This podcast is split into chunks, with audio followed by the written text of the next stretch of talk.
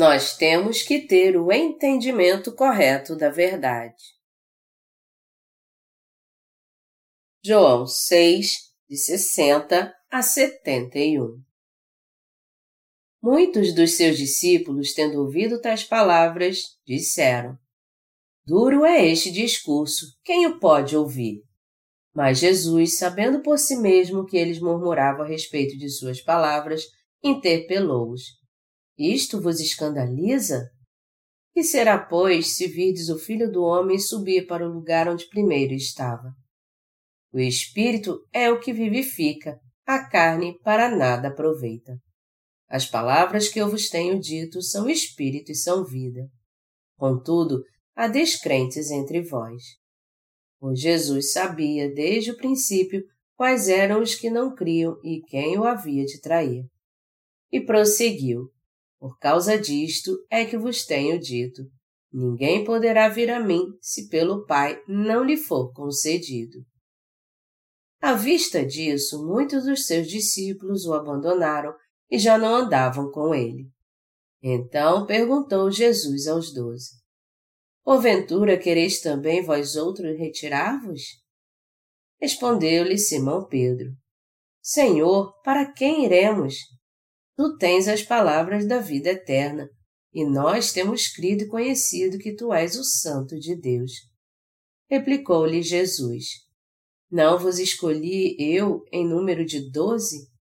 Contudo, um de vós é diabo. Referia-se ele a Judas, filho de Simão Iscariotes, porque era quem estava para traí-lo, sendo um dos doze. Do que você está reclamando? O capítulo 6 de João também é de difícil entendimento para os cristãos hoje. Até mesmo os pastores raramente pregam neste capítulo. Eles geralmente interpretam a mensagem deste capítulo assim: O fato de Jesus ter nos dado seu corpo quer dizer que ele nos salvou a morrer crucificado. Entretanto, eles se referem somente ao sangue de Jesus, não à sua carne. A carne de Jesus se refere ao fato dele ter levado todos os nossos pecados de uma vez por todas ao ser batizado e sofrido na cruz. Portanto, a não ser que alguém conheça o Evangelho da Água e do Espírito, ele jamais poderá entender este capítulo. É por isso que os cristãos de hoje não nasceram de novo, simplesmente porque não entendem o capítulo 6 de João e, como resultado, seu coração acaba ficando sem Jesus porque eles buscam as coisas do mundo.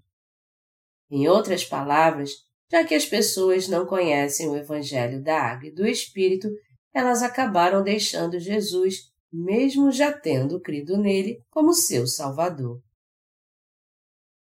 Na época em que Jesus falou o que está escrito nessa passagem, havia mais de cinco mil pessoas que testemunharam os seus milagres e o seguiam.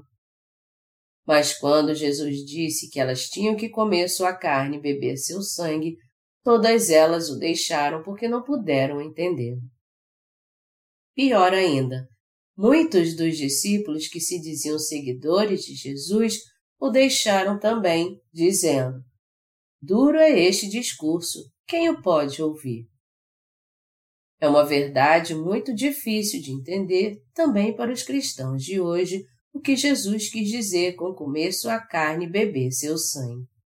No entanto, pelo fato do Evangelho da Água e do Espírito ser a verdade absoluta, se você o conhecer e crer nele, será muito fácil para você então comer a carne de Jesus e beber seu sangue espiritualmente. E se você crer nessa palavra de coração, você receberá a vida eterna então. Jesus sabia muito bem que os seus discípulos estavam reclamando do que ele havia dito. Então ele lhes disse: Isto vos escandaliza? Que será, pois, se virdes o Filho do Homem subir para o lugar onde primeiro estava? Em outras palavras, nosso Senhor estava dizendo: Vocês ficaram confusos agora? Antes vocês queriam me seguir, mas agora vocês querem me deixar e não me seguir mais só por causa do que eu disse? O Senhor então disse de maneira mais clara ainda que ele era o próprio pão que desceu do céu, dizendo a eles: Eu sou o pão que desceu do céu, mas o que vocês farão quando me verem voltando para o céu? Eu já expliquei a vocês que eu vim do céu. Será que quando vocês me virem voltando para o céu de novo, vocês vão parar de me anunciar e de crer em mim? O Senhor é o pão que desceu do céu. Ele nos alimentou com este pão da vida e voltou para o céu. Ele está assentado à destra do trono de Deus agora, e ele voltará novamente a essa terra para nos buscar. Assim como as pessoas daquela época não entenderam o que Jesus estava dizendo, os cristãos de hoje não conhecem o Evangelho da Verdade também. E é por isso que muito poucos ainda entendem realmente que o Senhor quis dizer quando nos mandou comer sua carne.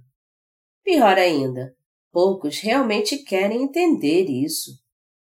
Melhor dizendo, muitos cristãos não entendem a Bíblia justamente porque creem em Jesus somente como uma mera religião. Se crermos na palavra de Deus sem entendê-la, isso só significa que nós não cremos em Jesus de modo correto, mas ao contrário, nós o inventamos e agora cremos nesse Jesus inventado. O Senhor disse: O Espírito é o que vivifica, a carne para nada aproveita. As palavras que eu vos tenho dito são Espírito e são vida. João 6, 63 ele deixou bem claro aqui que é o Espírito quem dá a vida. Em outras palavras, é isso que ele está dizendo. Você tem que crer de coração no que Deus fez por você. Você não deve crer em mim motivado a receber somente bênçãos materiais. O que eu estou dizendo a você agora são palavras de vida. Eu apaguei os seus pecados e te dei a vida eterna. E no último dia eu trarei seu corpo à vida de novo. Se você receber uma nova vida pela fé, seu corpo também viverá para sempre. As bênçãos que eu te dei são as bênçãos da vida eterna que vem dos céus. Você pode receber essas bênçãos crendo na minha palavra. Portanto, você não deve crer em mim apenas para ter bênçãos materiais. Melhor dizendo, nós temos que receber a salvação crendo de coração no que o Senhor fez por nós, ao invés de crermos nele para realizar nossos propósitos carnais, pensando que de certa forma seremos curados das nossas enfermidades, teremos sucesso profissional ou ficaremos ricos se crermos em Jesus. O cristianismo hoje está voltado para a cura das doenças físicas, para subir na vida e ter sucesso profissional. Mas essa é uma visão totalmente errada. O apóstolo João disse ao povo de Deus: Amado, acima de tudo, faço votos por tua prosperidade e saúde, assim como é próspera a tua alma. Terceira João 1, 2 Usando este versículo, muitos pastores pregam que se alguém crer em Jesus, ele será abençoado e prosperará em todas as coisas, até em sua alma. Eles usam esse texto para ensinar a teologia da prosperidade. Quando as pessoas que estão lutando para sobreviver neste mundo ouvem que terão sucesso e ficarão ricas se crerem em Jesus, elas ficam muito felizes ao ouvir isso. E é por isso que existe uma tendência notória no cristianismo hoje das pessoas se dedicarem à sua própria igreja e honrarem os seus pastores cada vez mais. Tudo isso para ganharem alguma coisa ou para receberem bênçãos materiais. Os membros da Igreja Pentecostal na Coreia, em particular, creem que se eles orarem bastante, seus filhos poderão ir para a faculdade que eles quiserem mas que eles não serão aceitos caso eles não orem o suficiente. Eles acham que todos os seus problemas podem ser resolvidos orando a Jesus, mas essa ideia está muito errada. É claro que para os nascidos de novo, Deus concede sua graça e encontra uma maneira de curá-los quando eles estão doentes. No entanto, para aqueles que receberam a remissão dos seus pecados só porque eles creem em Jesus, isso não significa que eles serão abençoados em seu corpo. A ideia de que você pode ficar curado da sua enfermidade e ficar rico se crer em Jesus é um grande engano. Uma vez eu assisti um culto num canal cristão com avivalistas conhecido no mundo inteiro, o reverendo Paul Young Cho. Usando o texto 3 de João 1, 2, ele disse do púlpito: as suas mãos onde está doendo. Deus vai curar sua enfermidade agora. Então, as pessoas que estavam ali começaram a pôr suas mãos em vários lugares do corpo e entre a multidão, algumas delas começaram a testemunhar que haviam sido curadas das suas enfermidades. Toda a igreja foi tomada por um sentimento de alegria. O pastor terminou sua pregação então concluindo: Se você crer em Jesus, você será curado de todas as suas enfermidades. Você expulsará demônios e sua pobreza terá fim. Haverá paz na sua família e você receberá todas essas bênçãos. A igreja ficou tão alegre em ouvir aquilo que todos disseram: Eu nunca ouvi uma pregação tão maravilhosa como essa. Entretanto, esse é um tipo de fé supersticiosa chamada de xamanismo.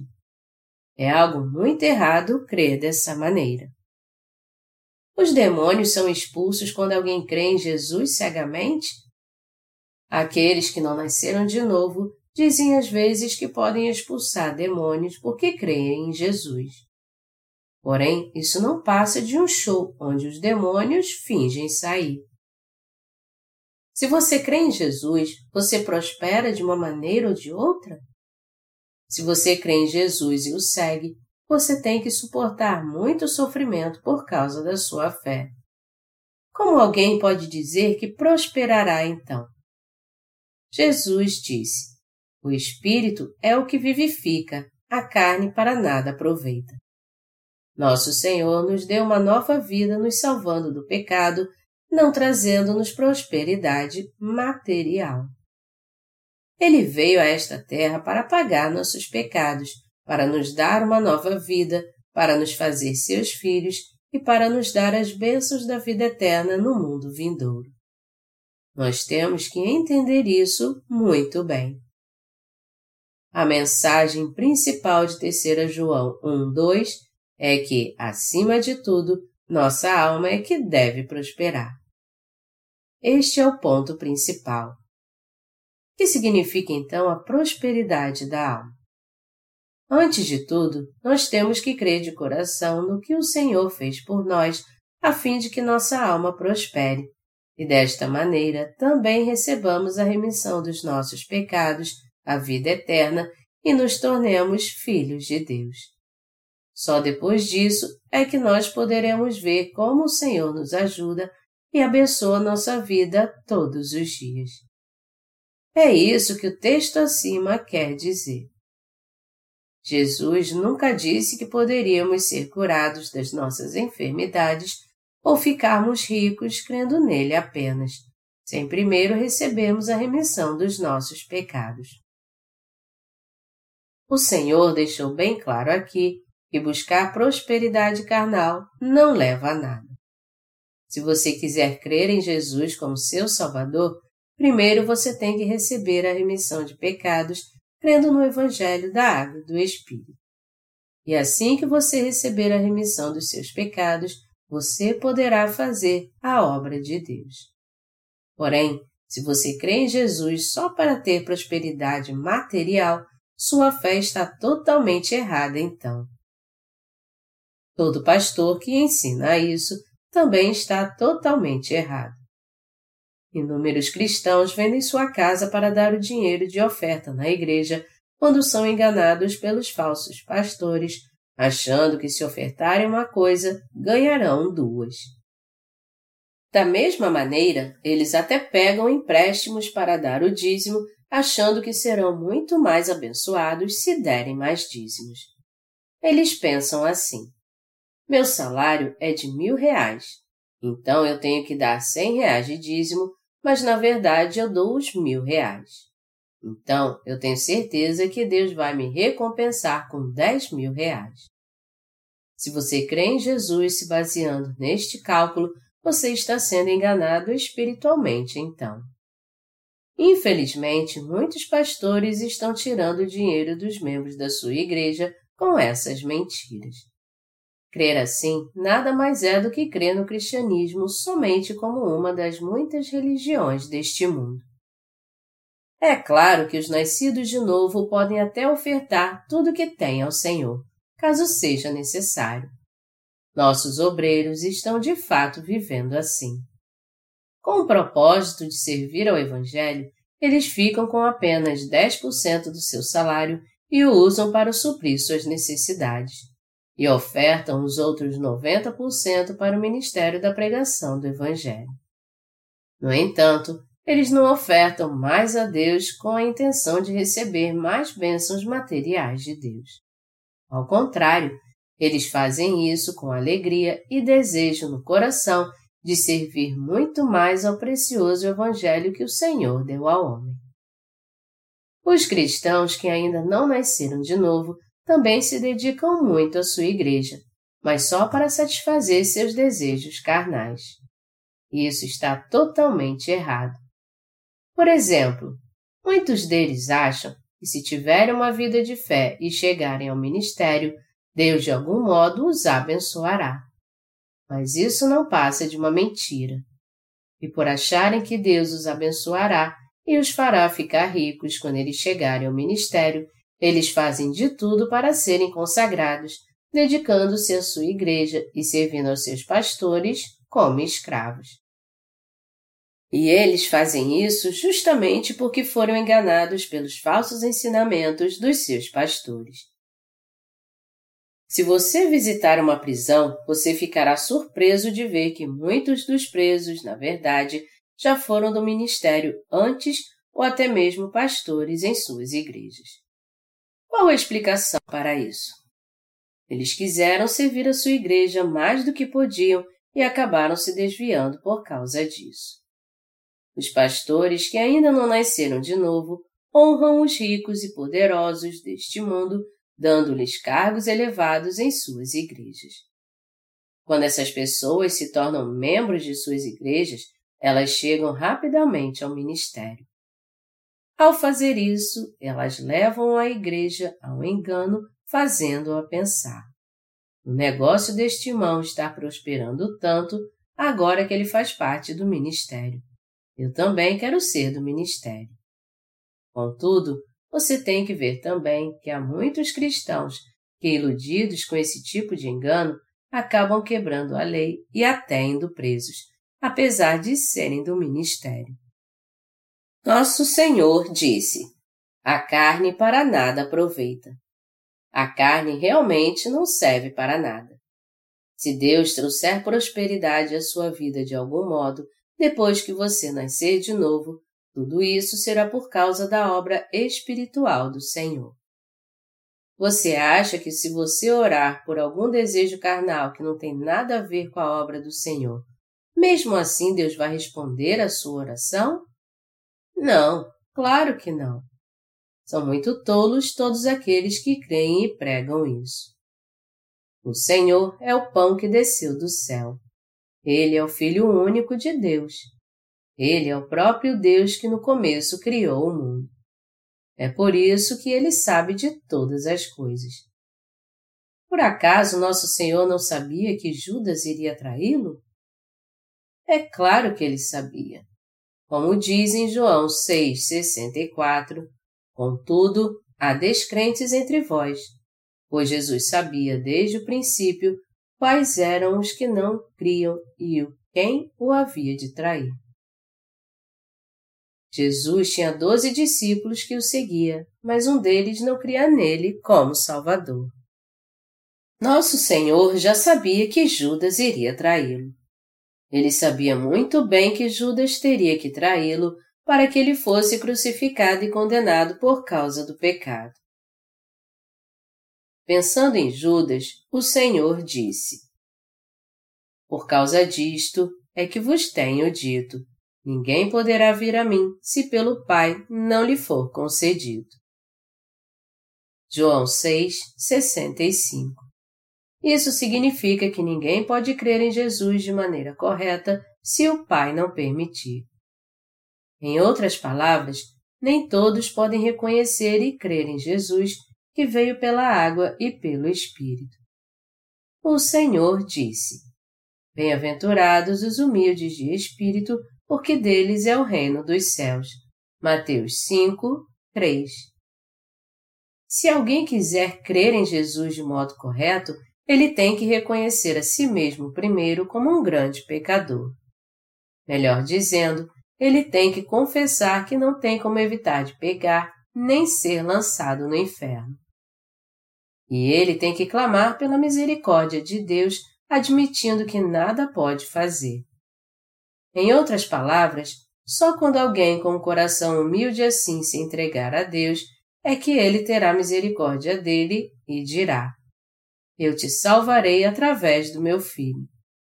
São pessoas assim que Deus envia ao seu filho, e para elas é que Jesus dá sua carne e seu sangue permitindo que elas recebam a remissão de pecados e a vida eterna. Elas são remidas de todos os seus pecados e recebem a vida eterna então, crendo em Jesus de coração. Ninguém crê em Jesus como seu Salvador só porque quer. Judas sempre chamava Jesus de Rabi, não de Senhor. Isso significa que ele não cria que Jesus era o seu Salvador que veio do céu. O título Rabi, que significa mestre, pode parecer bom em termos seculares, mas não para os nascidos de novo. Na Igreja de Deus, outros títulos como Senhor e Senhora também não têm muita importância. Se nossos servos de Deus chamarem você de Senhor Fulano de Tal, isso é prova concreta de que eles te consideram alguém que não nasceu de novo. Na visão de Jesus, Judas era um filho do diabo. E não há como Deus ter misericórdia de pessoas assim. Deus Pai não envia essa gente para o seu filho. Alguns irmãos dizem: Eu creio em Jesus e reconheço que ele veio pela água e pelo Espírito. Ao ouvir este Evangelho pela primeira vez, eu fiquei tão feliz que mal pude acreditar. Mas meus amigos não creram. Eu não entendo por que eles não creram, já que tudo que eles tinham que fazer era apenas crer. Nós não entendemos essas pessoas que não creem neste lindo Evangelho quando as encontramos. Então pensamos: por que elas não creem, já que isso é tudo que elas têm a fazer? Elas devem ser tão ignorantes. Todavia, Deus as vê como pessoas muito malignas, e é por isso que Ele não pode ter misericórdia delas. Em outras palavras, o que elas merecem mesmo é viver assim e ir para o inferno. Deus estende suas mãos e concede a bênção da remissão de pecados àqueles que se achegam a Ele clamando pela sua misericórdia. Não há alguém e mesmo em sua presença não tem vergonha de se opor a ele. Essas pessoas ingratas pensam assim: por que Deus me fez assim, para sofrer tanto? Por que Ele permitiu que eu nascesse numa família pobre? Se existe um Deus, por que Ele fez isso comigo? É esse que é Deus? Estes cujo coração se opõe a Deus assim, que não lamentam pelo que são, cujo coração está endurecido e que se satisfazem somente com as coisas do mundo e não com as coisas de Deus, todos eles rejeitaram a Deus. Em outras palavras, o Senhor não leva pessoas assim ao Pai. É por isso que é totalmente indispensável que todo mundo se humilhe perante Deus. Mesmo quando a maldade que há na nossa carne se levanta, temos que despertar e admitir com toda honestidade. Eu sou um ser desprezível. e pedir a ajuda de Deus. São somente essas pessoas que Deus Pai envia para o seu Filho para que elas sejam salvas.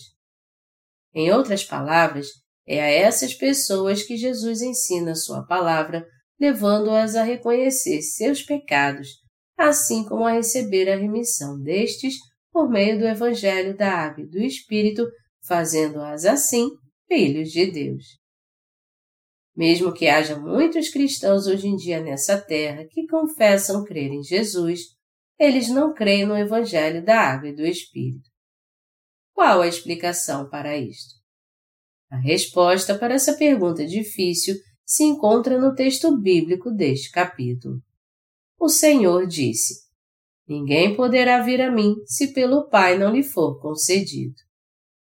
Ninguém pode alcançar a verdadeira salvação do Senhor se o Pai não enviar a ele, seja ele seu familiar ou seu amigo. E é justamente por causa disso que temos que orar por aqueles que amamos, pedindo a Deus: Pai, por favor, guie meus familiares. Por favor, salve todos eles. Eles também têm que fazer sua parte e humilhar seu coração, pedindo a ajuda de Deus, dizendo a Ele: Deus, por favor, me salve, pois eu sou uma pessoa má. Se não fizerem isso, eles jamais crerão em Jesus, por mais que eles nos ouçam explicando como ele veio pela água e pelo Espírito. Ao contrário, seu coração endurecerá ainda mais e eles dirão: Se você for conversar comigo sobre isso, eu não quero te ver nunca mais. Apesar do Evangelho da Água e do Espírito ser a grande verdade, há muitos cristãos que são teimosos e se recusam a crer nele até o fim. Mesmo assim, eu vou continuar pregando o Evangelho da Água e do Espírito centenas e milhares de vezes. Esses cristãos também têm que ser vestidos da misericórdia de Deus. Nós temos que orar para que Deus tenha misericórdia deles. Temos que orar assim: Senhor, tenha compaixão dessas almas e salve-as, por favor. Isso porque elas só serão salvas se Deus tiver misericórdia delas. E mesmo depois disso tudo, se sua alma ainda estiver endurecida e não merecer a misericórdia de Deus, elas no fim serão lançadas no inferno então. Apesar de termos visto no texto bíblico deste capítulo que mais de cinco mil pessoas seguiam a Jesus, quando o Senhor disse a elas: Ninguém poderá ver a mim se pelo Pai não lhe for concedido. Muitas simplesmente o deixaram. Todas aquelas pessoas em meio à multidão seguiam Jesus por todos os lados, dizendo: Meu Senhor Jesus! Mas todas elas o deixaram no piscar de olhos. A multidão era tão grande que só de homens havia mais de cinco mil. Homens que seguiam Jesus por toda a parte e diziam: Rabi, tu és o nosso rei, a nossa esperança. Porém, todos eles o deixaram.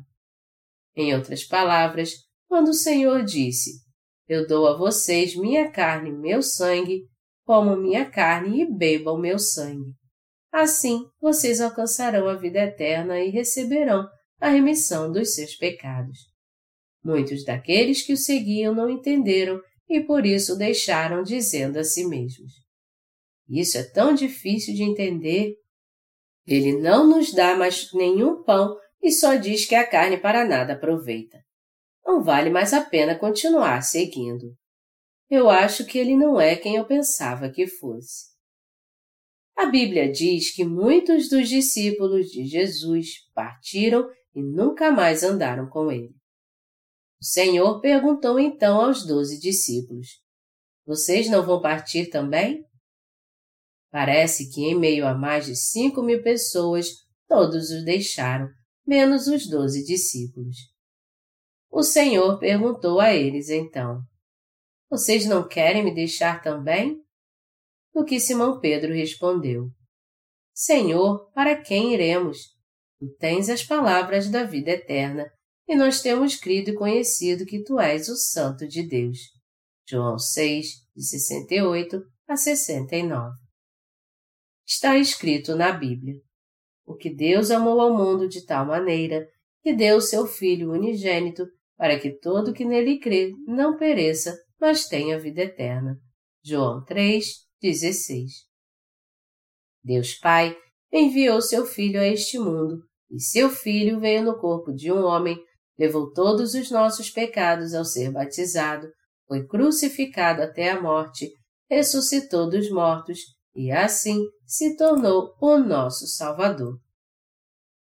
Se Deus disse que foi dessa forma que Ele nos salvou dos nossos pecados, nós temos que dizer sim a Ele, entendendo e crendo nisso. Como é que alguém pode conhecer a verdade se ele não crê em Deus? Se nós não entendermos pela Bíblia que foi isso que Deus falou, ou se nós não crermos nisso, mesmo quando entendemos, como poderemos saber que Jesus é o próprio Deus e o nosso Salvador? Pedro respondeu a Jesus, dizendo: Senhor, para quem nós iremos? Só tu tens as palavras da vida eterna. Nós também cremos e reconhecemos que tu és o Cristo, o Filho do Deus vivo. Os discípulos de Jesus sabiam e criam que ele era o próprio Deus. E eles entendiam o que ele dizia. Todavia, todos aqueles que não entenderam a palavra de Deus o deixaram. A palavra do nosso Senhor é a palavra da vida eterna. Pelo fato da palavra da verdade que nos salva estar com o Senhor, nós jamais podemos deixá-lo. Portanto, por mais que as tentações e perseguições venham sobre nós, jamais podemos abandonar nossa fé no Senhor e deixar sua igreja. Devido ao fato da palavra da vida eterna estar na igreja de Deus, onde mais nós poderíamos encontrá-la? Você deixaria a igreja de Deus por dinheiro? Você só deixa a igreja se não crer na palavra, mas se você crer na palavra realmente, você nunca vai deixá-la. Você poderá ouvir a palavra da vida eterna se deixar a igreja? Não, você não poderá ouvi-la em nenhum outro lugar. Você poderá adorar a Deus verdadeiramente então? Você pensa assim: bem, eu vou fundar minha própria igreja. Eu não sei porque eu não posso pastorear. Nem todos podem fundar uma igreja e pastorear. Deus diz: Se o Senhor não edificar a casa, em vão trabalham os que edificam. Se o Senhor não guardar a cidade, em vão vigia a sentinela. Salmo 127, 1. Você somente pode fundar uma igreja e pastorear se Deus estiver com você, trabalhar em você e te der fé e sua palavra. A verdade é que nem todo mundo pode pastorear uma igreja por decisão própria. Enquanto que todo mundo pode pregar o Evangelho, nem todos podem fundar uma igreja para guiar as almas. Quando o Senhor disse: Vocês também não querem ir? Pedro deu a seguinte resposta: Já que só tu tens a palavra da vida eterna, onde mais poderíamos ir e encontrá-la? Enquanto que os outros discípulos ficaram calados, Pedro disse isso. Ele foi o primeiro entre os discípulos, um verdadeiro pioneiro na fé. O que o Senhor disse é a verdade. Hoje em dia as pessoas continuam traduzindo novas versões da Bíblia. Ganha-se muito dinheiro toda vez que uma nova Bíblia é publicada e, visando isso, ela continua sendo traduzida em muitas versões. Mas será que eles poderiam fazer uma versão da Bíblia melhor do que a que temos hoje, mesmo que eles vivessem cinco mil anos para pesquisar e traduzir as Escrituras esse tempo todo? Existe um ditado na Coreia que diz que um homem bravo é um homem ignorante.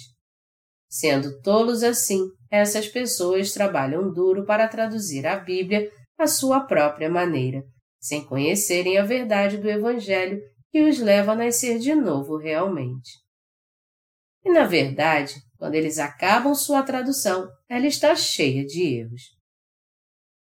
Mesmo que alguém se considere um homem de grande conhecimento e com uma impecável habilidade para escrever, se ele buscar expressar as suas opiniões no que escreve, ele vai fracassar antes mesmo de escrever as primeiras páginas.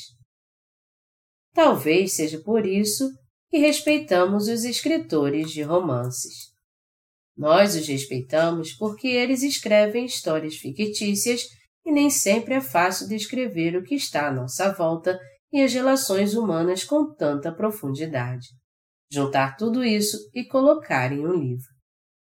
Contudo, as habilidades humanas não valem nada na dimensão do espírito.